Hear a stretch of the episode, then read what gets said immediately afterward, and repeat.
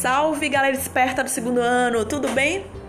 Então, esse podcast representa o final de um ciclo, o final do nosso primeiro trimestre.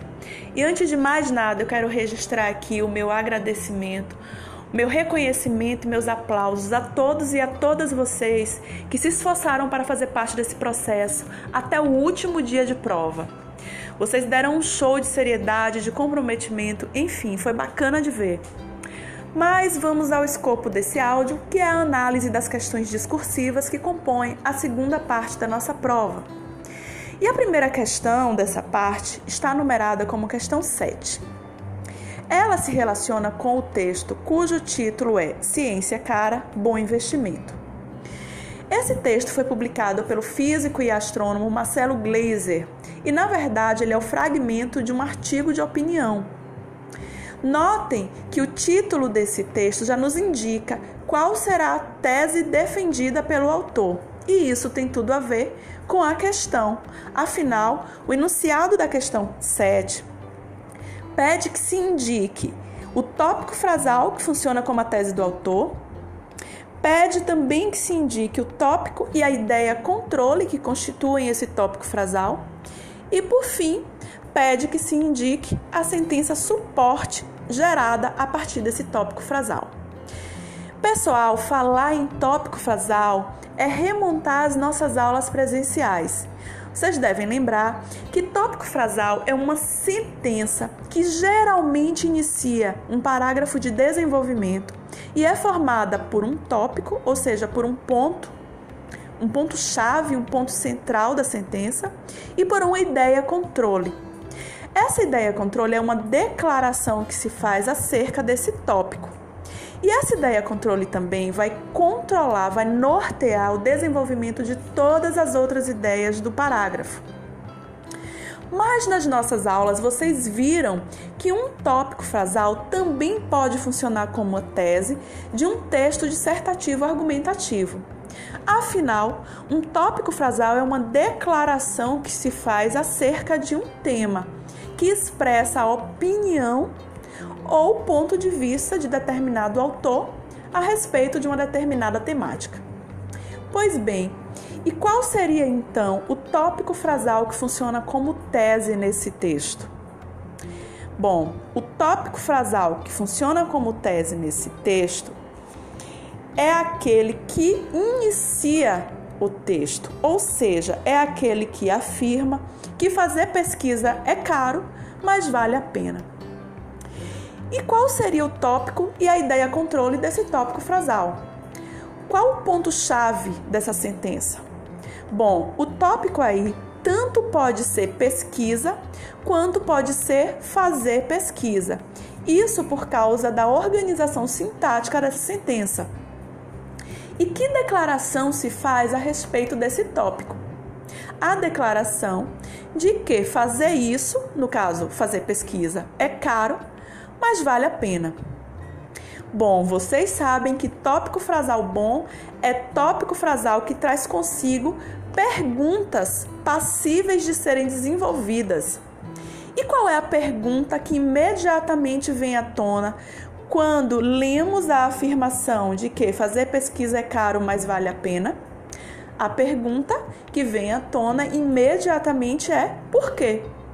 E o autor responde isso com a sentença suporte que vem logo após o tópico frasal.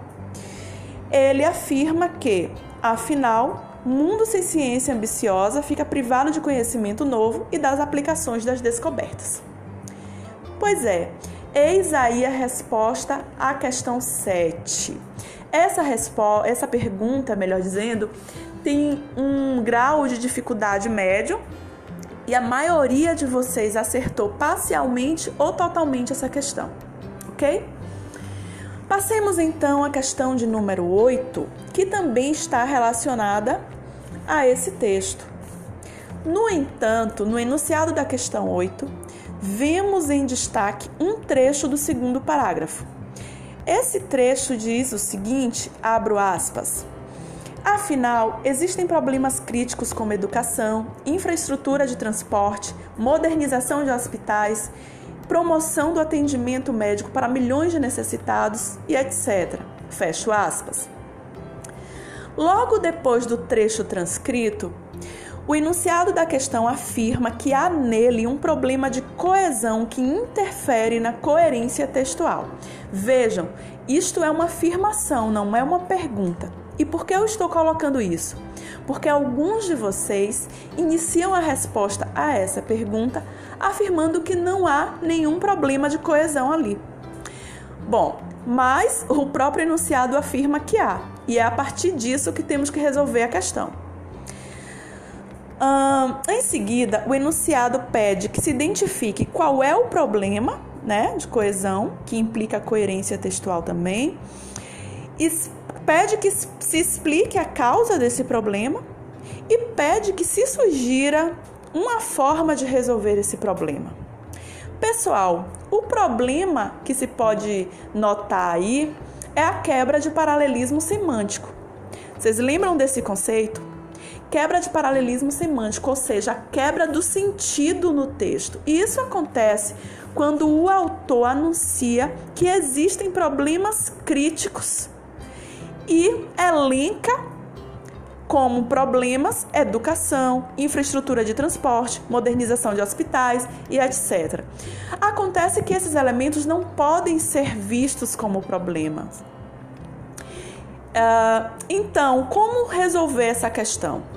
Alguns de vocês propõem que se substitua a palavra como pela contração prepositiva na.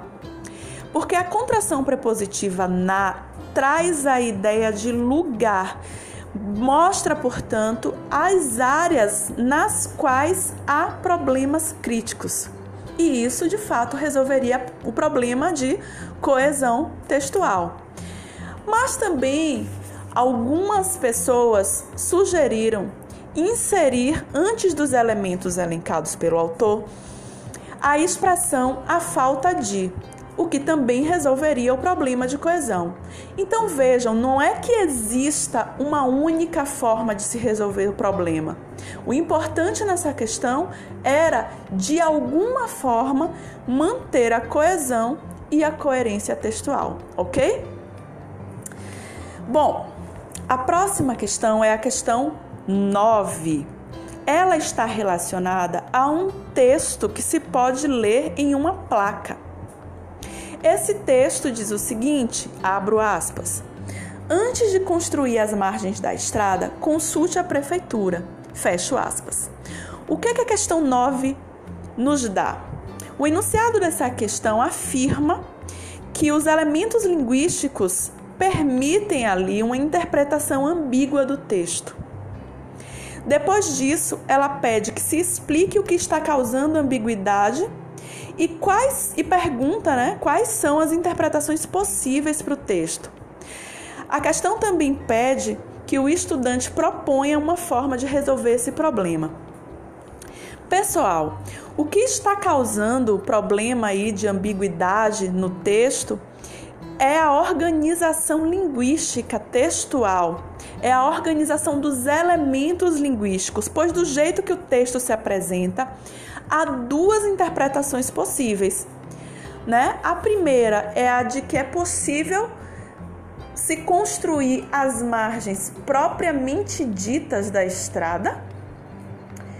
E a segunda é a de que é possível se construir algo perto dos limites da estrada.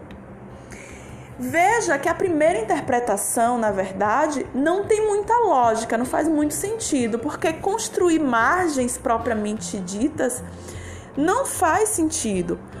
A ideia de margem é uma ideia uh, abstrata, afinal, tudo que não está no centro está à margem. E o que fazer então para assegurar a interpretação mais lógica a esse texto? Bom, observem que a expressão às margens é uma expressão adverbial de lugar e é uma expressão adverbial de lugar feminina. Vocês viram na nossa aula de crase que todas as expressões adverbiais femininas de lugar devem vir com acento indicativo de crase. A crase resolveria o problema da ambiguidade, porque daria ideia exata de lugar, ou seja, que a, o texto então seria interpretado, né, é, da seguinte maneira: antes de se construir perto dos limites da estrada, ou seja, às margens da estrada, é necessário consultar a prefeitura. Ok, galera? Chegamos à penúltima questão da prova. E essa questão me rendeu boas risadas. Aliás, vocês são muito criativos. É, essa questão está relacionada à tirinha de Mafalda e a criatividade de vocês realmente não encontra limites para interpretar tirinhas e charges. Gente, nessa tirinha, os elementos verbais e não verbais se complementam. Eles se unem para formar o sentido dessa tirinha. A questão propõe o seguinte: a ironia da tirinha acima é construída através do trocadilho feito por Mafalda entre as expressões domínio público e público que domina. Então, o enunciado pede que o estudante explique com as suas próprias palavras a ironia do texto e o trocadilho. Gente, para explicar o trocadilho dessa questão, você precisa explicar, dentro do contexto da tirinha, o significado de domínio público e de público que domina. Então, assim, uma das respostas mais criativas que eu li dizia que a Mafalda desligou a televisão porque ela não acreditou que o público que, que os acontecimentos noticiados não tinham direitos autorais e ela ficou com medo de ser processada e por isso desligou a televisão. Olha só. Viagem é pouco, não é não? Na verdade, o pai de Mafalda que está assistindo ao noticiário, né, ouve o, o jornalista é, noticiando algo e diz que informa que diante dos acontecimentos que são de domínio público, e o que é que domínio público nesse contexto quer dizer? Domínio público nesse contexto quer dizer acontecimentos de conhecimento geral e amplo. Mas Mafalda, que faz e propõe aí o trocadilho, entende esse domínio público como público que domina, ou seja, o domínio que o público tem sobre os acontecimentos. Como ela não acredita nisso, ela desliga a televisão. O pai reclama, ela volta a ligar e diz a frase irônica lá. Se você acredita que é o público que domina os acontecimentos, é? O que é que está nas entrelinhas dessa fala de Mafalda? O que está nas entrelinhas aí é que claramente ela não, não só não acredita que o público não domina os acontecimentos, também acredita que o público, na verdade, é manipulado pelos veículos midiáticos que divulgam notícias. Eis a ironia e eis o trocadilho, ok? Gente, e essa última questão, hein?